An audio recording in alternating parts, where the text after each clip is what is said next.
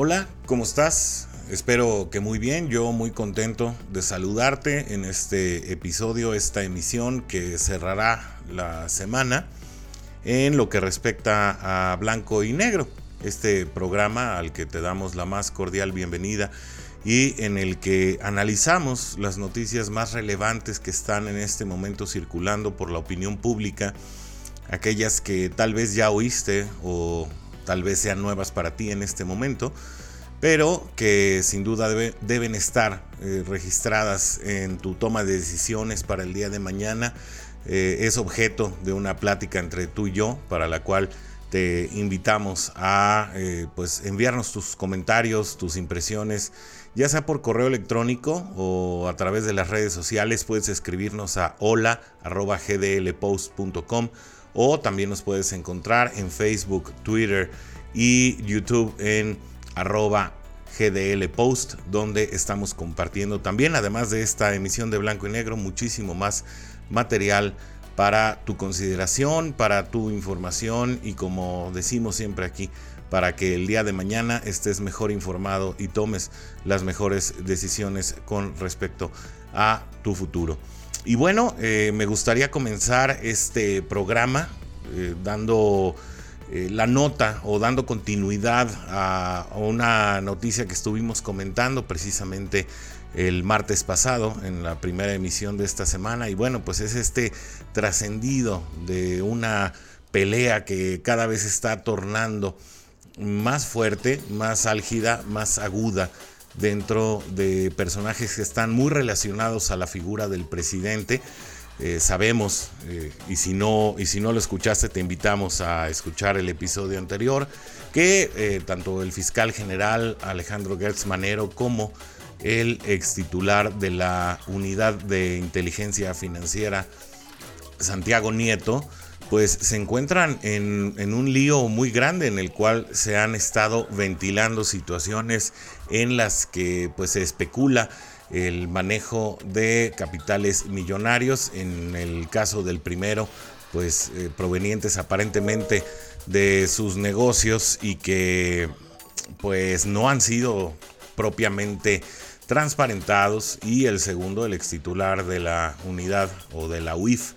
como se le conoce también, pues a través de unos presuntos endeudamientos con los cuales se habría hecho de unas propiedades pues de mucha cuantía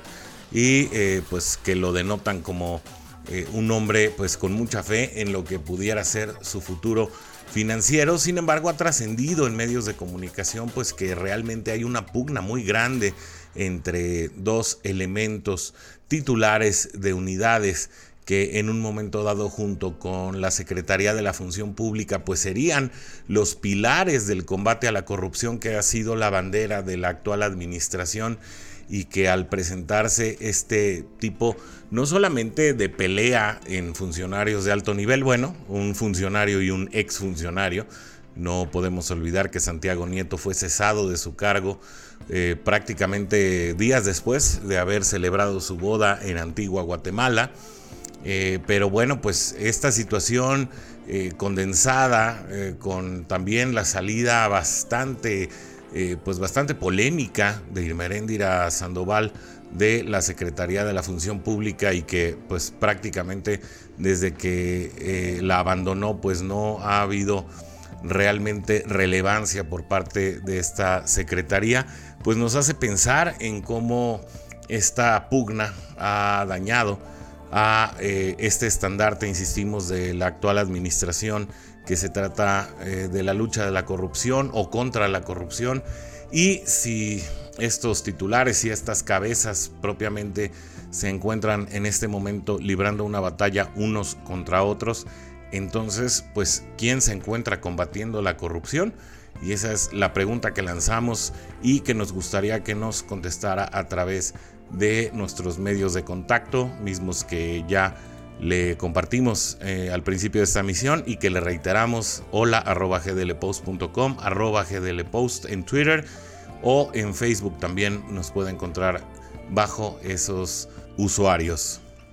Y bueno, esta situación es relevante porque el enriquecimiento entre funcionarios de alto nivel, pues sin duda no nació en esta administración. Sin embargo, cuando en 2018 Andrés Manuel López Obrador asumió el poder, pues todos pensábamos que la 4T se iba a excluir a sí misma de este tipo de escándalos. Prácticamente fue una de las premisas que motivó al electorado a tomar la decisión por dar un golpe de timón y optar por una oferta que eh, pues se presentaba a sí misma como de izquierda. En el desarrollo hemos visto pues que esta administración no ha sido ni muy progresista ni eh, muy austera y tampoco pues ha cumplido con este combate a la corrupción del cual eh, tanto predicó y tanto pregonó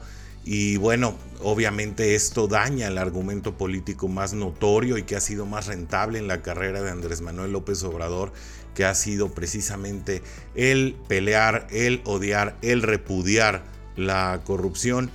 Pues eh, francamente al pensar que cualquiera de estos, eh, eh, sabemos que los señalamientos son presuntos y que además forman parte pues, de campañas de desprestigio de un lado hacia el otro, pues en caso de comprobarse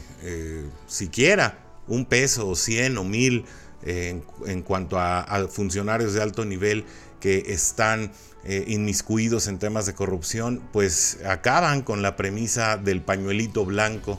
donde decía Andrés Manuel López Obrador en, algunas de sus conferencias de prensa,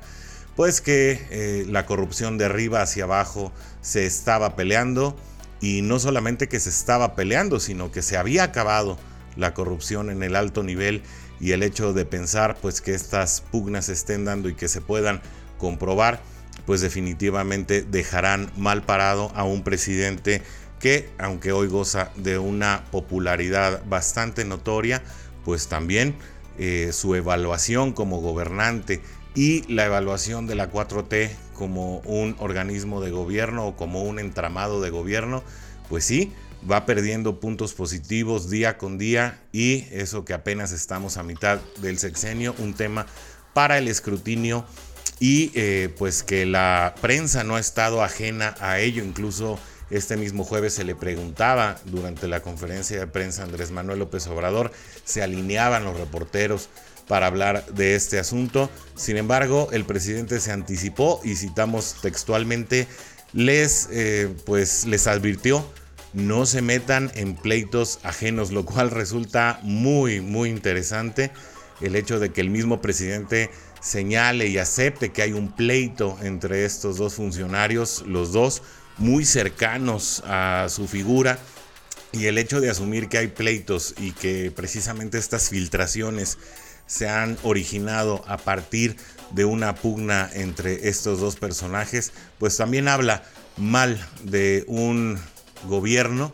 que aparentemente tiene todo el control, pero que aparentemente va perdiendo poder a medida que el sexenio avanza y esto de cara también a un proceso electoral como el que se avecina puede augurar malas cosas para el proyecto morenista.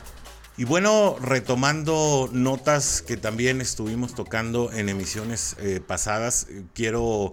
pues actualizar una situación, no es que vayamos a repetir nota, sin embargo es que se generó nueva información acerca del proceso inflacionario que está viviendo la economía mexicana y es que sigue acelerando la inflación en nuestro país. Alcanzó en noviembre un 7.37%, el cual es su mayor nivel desde 2001, así lo detalló el INEGI, quien eh, pues puso eh, a relevancia que las variaciones correspondientes en los últimos eh, periodos evaluados fueron de 0.08% en el índice nacional de precios al consumidor. Por tanto, la inflación cerró ya el ciclo del mes de noviembre en 3.43%. El índice nacional de precios al consumidor tuvo un incremento en noviembre de 1.14%, es decir, el mayor para eh, dicho mes en 21 años. Creo que esto es muy relevante, ha sido eh, prácticamente desde el año 2000 el mes de noviembre con un mayor índice de inflación y con esto ya eh, se totaliza en el periodo anualizado en 7.37%, lo que rebasa en 1.13 el nivel detectado en octubre, que de por sí ya había sido eh, el mes más alto en los registros de los últimos años, así lo reportó el INEGI. Y eh, sin embargo detalla también en su portal de internet que en el informe mensual del Índice Nacional de Precios y Cotizaciones publicado esta mañana se dio a conocer que en noviembre de 2020 las variaciones correspondientes fueron de 0.08% mensual en el Índice Nacional de Precios al Consumidor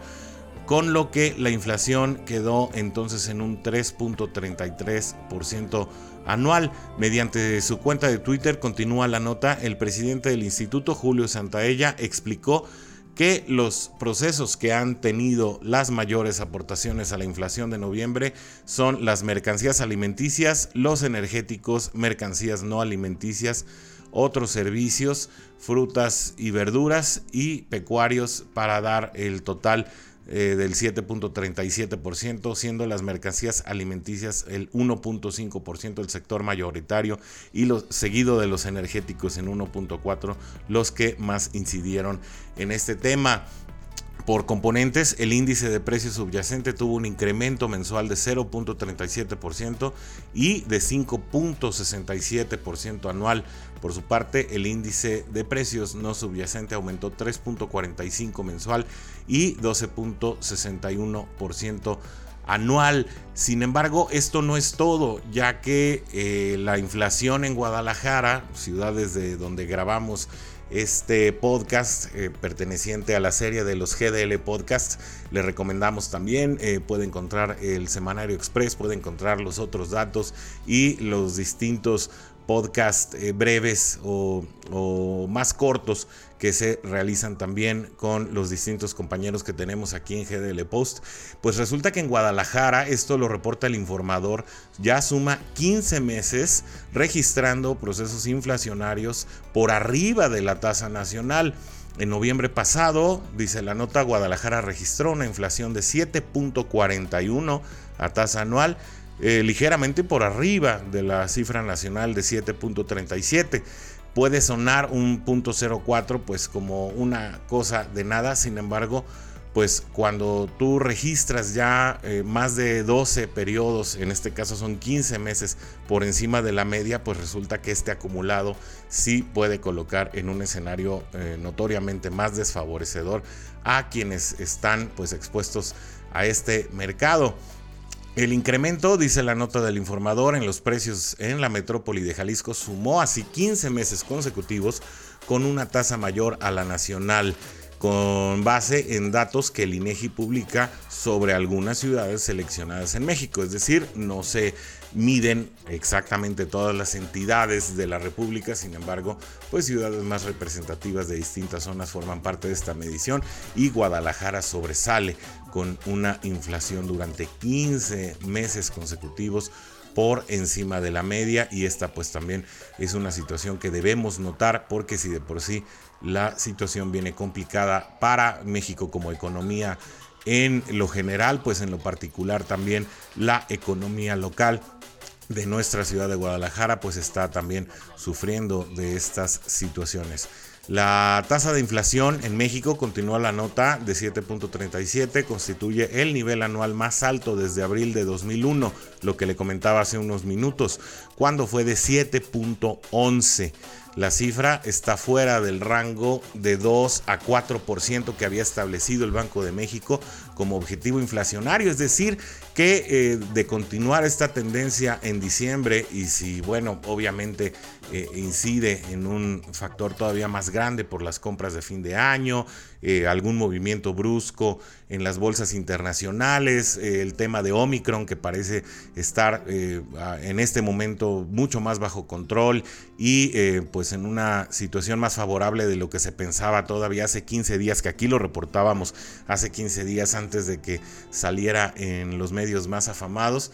pues podría llegar incluso a un 8%, lo cual representaría el doble de eh, la predicción más alta registrada o que en un momento dado el Banco de México consideraba como una eh, pues de las eh, de los posibles escenarios, eh, pues como el peor escenario, ¿no? El 4%, pues resulta que ya estamos cerca de llegar al 8%. Si pensamos que tal vez entre, pues sacando una media entre el mejor escenario que era el 2% y el peor escenario que era el 4%,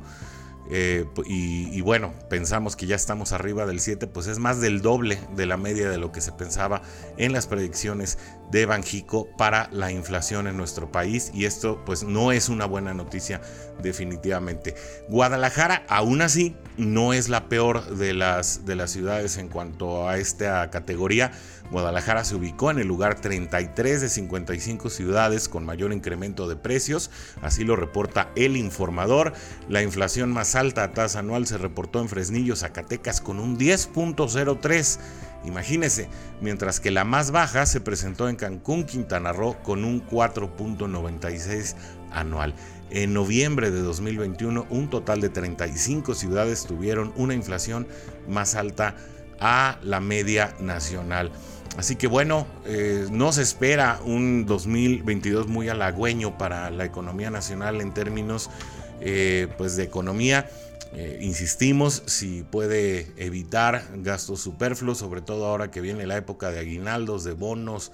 eh, pago de vacaciones, etcétera, pues procure tener un ahorro que le ayude a salir de una eventualidad o a mitigar los efectos del proceso inflacionario que aparentemente continúa. No será una situación que acabará en diciembre de 2022. Eh, cerrará el ciclo de medición y en enero comenzará un nuevo año eh, para efecto de las métricas de la inflación. Sin embargo, pues tendremos que estar muy pendiente de cómo se comporta de manera eh, general, cómo afecta esto a nuestro bolsillo, a nuestras percepciones y obviamente qué estrategias echaremos mano como ciudadanos de pie para poder mitigar una situación que se, avenida, que se avecina bastante complicada. Vamos a cambiar de tema y es que también me gustaría platicarte de Alito Moreno. Tú lo conoces, el, jefe nacional del PRI, presidente nacional del Partido Revolucionario Institucional, quien se lanzó contra Luis Donaldo Colosio Riojas, este personaje político de Movimiento Ciudadano, que sabes será alcalde de Monterrey, bueno, ya es alcalde de Monterrey, recientemente elegido y recientemente también nombrado para el cargo, donde menciona que no lo conocen en ningún pueblo. A mí me parece que Alito Moreno se equivoca muchas veces. Eh, déjenme leerles esta nota que publica Publímetro y es que dice así, el dirigente del Partido Revolucionario Institucional, Alejandro Alito Moreno, criticó al alcalde de Monterrey, Luis Donaldo Colosio Riojas, tras darse a conocer su repunte en la preferencia electoral rumbo a las presidenciales del 2024, al asegurar que es poco conocido para intentar competir. En una entrevista al diario Reforma, Moreno expresó, que el sorpresivo crecimiento de Colosio Riojas le hace un favor al partido Morena a fin de dividir el voto y facilitar el triunfo de su candidato, por lo que aprovechó para llamar Esquirol al partido que abandera al alcalde de Monterrey. Eh, el mismo, la misma nota cita a Lito Moreno diciendo, el nombre de Luis Donaldo Colosio es priista. El joven Colosio se puede ir a cualquier lugar de la República y se para y no lo conocen en ningún pueblo, aseguró Moreno. Alito se dijo extrañado porque el hijo del priista Colosio no milita en el revolucionario institucional, fuerza política que actualmente no destaca por tener un perfil competitivo rumbo a 2024. Además, exoneró de su responsabilidad en el asesinato de Luis Donaldo Colosio a los militantes actuales del PRI. Citamos de nuevo, eso no es culpa de nosotros los priistas, no nos pueden juzgar por lo que hacen algunos priistas. El presidente del PRI aseguró que los políticos que son producto de la mercadotecnia y los medios llevan a la ruina a países, estados o municipios porque no tienen experiencia.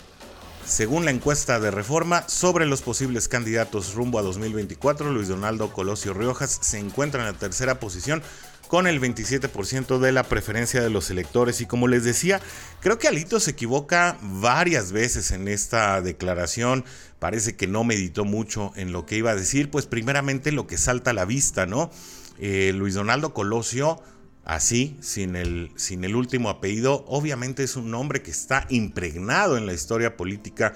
de México. Sabemos las razones, sabemos que Luis Donaldo eh, Colosio Murrieta pues no está ya entre nosotros. Es obvio que si se habla de un tal Luis Donaldo Colosio que anda en la escena política nacional, se va a tratar eh, de su hijo. Y el hecho de asegurar que se para y no lo conocen en ningún pueblo, la verdad es bastante aventurado. Es obvio que en este momento su popularidad está enfocada en Nuevo León y específicamente en Monterrey, donde ya les decimos es alcalde. Sin embargo, eh, es un hecho que este nombre se ha colocado en la palestra de aquellos que siguen los movimientos políticos de la escena nacional y eh, por supuesto también está en el, en el colectivo como uno de los personajes que en este momento se encuentran pues realizando algún tipo de función como, eh, como lo está haciendo. él ha aparecido en algunos medios de comunicación, incluso hay cartas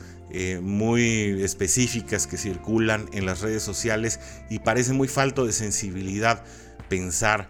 que, primeramente el nombre de Luis Donaldo Colosio le pertenece a un partido como lo es el Revolucionario Institucional y bueno, el querer de alguna manera exculpar al partido de la desgracia de Colosio, pues también asume una suerte de responsabilidad eh, que bueno, propiamente nunca se ha asumido y que siempre la narrativa de los distintos gobiernos hasta la fecha ha sido de hablar de un posible eh, pues eh, asesino aislado, así es como lo han manejado. no ha sido sino hasta la presente administración que en un momento dado el presidente Andrés Manuel López Obrador buscó revivir el caso de Mario Aburto Martínez, pues para darle una connotación que en un momento dado pudiera traer renta política, sin embargo, al no conseguirlo o al no eh, poder con ello mover las aguas o las arenas de la escena política nacional, pues fue un tema que se volvió a dormir y creo, insisto, aquí que Alito al decir eso no es culpa de nosotros los priistas, pues eh, parece que logra el efecto equivocado. Además, eh, yo creo que con esta declaración pues termina poniéndolo en el mapa. Me parece que precisamente esto le dará la vuelta al país y con ello eh, muchas personas comenzarán nuevamente a hablar de esta persona y eventualmente pues esto beneficiará a la figura de eh, un político de movimiento ciudadano que si bien puede tener posibilidades para 2024, creo que también tendríamos que estar analizando la relevancia de este nombre junto a un Samuel García que es obvio que no va a buscar todavía como gobernador el aparecer en la próxima boleta presidencial y que muy seguramente estaría buscando la siguiente es decir, el proceso de 2030, y pues será interesante ver a dos figuras del mismo partido político, pues ver cómo manejan esta situación que en otros momentos, pues también, eh, por ejemplo, cuando Andrés Manuel López Obrador y Marcelo Ebrard militaban en el PRD, pues eh, prácticamente a Marcelo no le quedó de otra que hacerse a un lado, a pesar de que estaba en su mejor momento político para poder destacar y poder salir adelante en sus aspiraciones políticas personales. Eh, hay algo que quisiera también platicarles antes de ya cerrar esta emisión. Estamos llegando prácticamente al final de esta emisión de En Blanco y Negro. Pero eh, sí quisiera platicarles para que estén muy pendientes, sobre todo eh, a partir del viernes y durante el fin de semana, de que los empresarios de los grandes consorcios en México, los que integran el Consejo Mexicano de Negocios, se reunieron eh, esta tarde de jueves con el presidente Andrés Manuel López Obrador. Saben que esta es una situación pues eh, que ha levantado eh, muchísimas expectativas que bueno obviamente han habido asperezas que han tenido que limarse algunas otras no se han solucionado. Si bien Andrés Manuel López Obrador presentó una cara al empresariado mexicano antes de asumir el poder pues las políticas y las modificaciones de la vida política nacional no han sido del todo bien vistas por el sector empresarial, un sector que ha salido golpeado además en medio de una pandemia que eh, no ha perdonado y en la que prácticamente el gobierno no quiso involucrarse para sacar adelante eh, pues una situación complicada como sí lo hicieron tal vez países como Estados Unidos, la Unión Europea y el mismo Brasil para compararnos más o menos entre pares. López Obrador llegó a esta reunión acompañado de Alfonso Romo, quien en aquello, quien el, pues al principio de su administración fue jefe de la oficina de la presidencia. También iba con él el actual secretario de Gobernación, Adán Augusto López. Eh, esta reunión fue una comida que se llevó a cabo a puerta cerrada en el Museo de Arte Calus y alrededor de 50 empresarios se dieron cita ahí junto con Andrés Manuel López Obrador, entre los que destacaba el presidente del Consejo de Kimberly Clark, Claudio X González, que ustedes ya saben, es uno pues prácticamente eh, de los antagonistas de este gobierno y quien ha sido también muy crítico de las políticas de Andrés Manuel López Obrador. Y bueno, pues esto es precisamente el tema de interés que podrá salir de una reunión en donde se junten estos dos antagonistas y cómo eh, afrontarán, cómo sacarán adelante los eh, distintos temas por los cuales eh, la agenda de esta reunión pase. De eso tenemos que estar muy pendientes. La reunión será encabezada por el presidente del Consejo Mexicano de Negocios, Antonio del Valle Perochena. Eh, que bueno, ya está llegando al, final de su tercer periodo al frente de dicho organismo. Y también estará Daniel Servitje de Grupo Bimbo, estará Alejandro Ramírez de Cinépolis, estará Valentín Valentín perdón, Díez Morado, consejero de firmas como Sara, Citibanamex, Aeroméxico. Y bueno, pues como vemos, personajes de muy alto nivel que seguramente tendrán muchos puntos que sacar a la vista, no solo en la reunión, sino delante del presidente para temas de política económica futura. Así que bueno, con esto eh, cerramos esta emisión. Vamos a estar muy pendientes de este asunto. Seguramente lo estaremos retomando en el siguiente en blanco y negro que sale el próximo martes a las 8 de la noche en nuestra plática nocturna a la cual pues les invitamos a sumarse todos los martes y los jueves pero que además nos hagan llegar sus comentarios para que sean parte de la conversación. Ya lo saben a través de nuestro correo hola arroba gdlpost.com o también a través del Twitter arroba gdlpost o también en el Facebook. Nos encuentran ahí como diagonal gdlpost o a su servidor arroba orsonjpg en Twitter. Y si le gusta este contenido, si le gusta esta emisión, pues lo invitamos a compartirlo con más personas para que también sean parte de esta conversación que nos gusta tener todos los martes y jueves a las 8 de la noche cuando ponemos la noticia en blanco y negro. Muchas gracias por su compañía, gracias por dejarnos entrar a su tablet, gracias por dejarnos entrar a su teléfono inteligente, a su auto durante sus actividades, tal vez durante su trabajo, durante el camino al mismo o de ida y vuelta cuando va por los niños o a recogerlos. Muchísimas gracias por dejarnos ser parte de su día o de su noche. Es un placer estar con ustedes y estaremos aquí de regreso si todo sale bien el próximo martes para poner la noticia nuevamente de blanco y negro. Muchas gracias y hasta la próxima.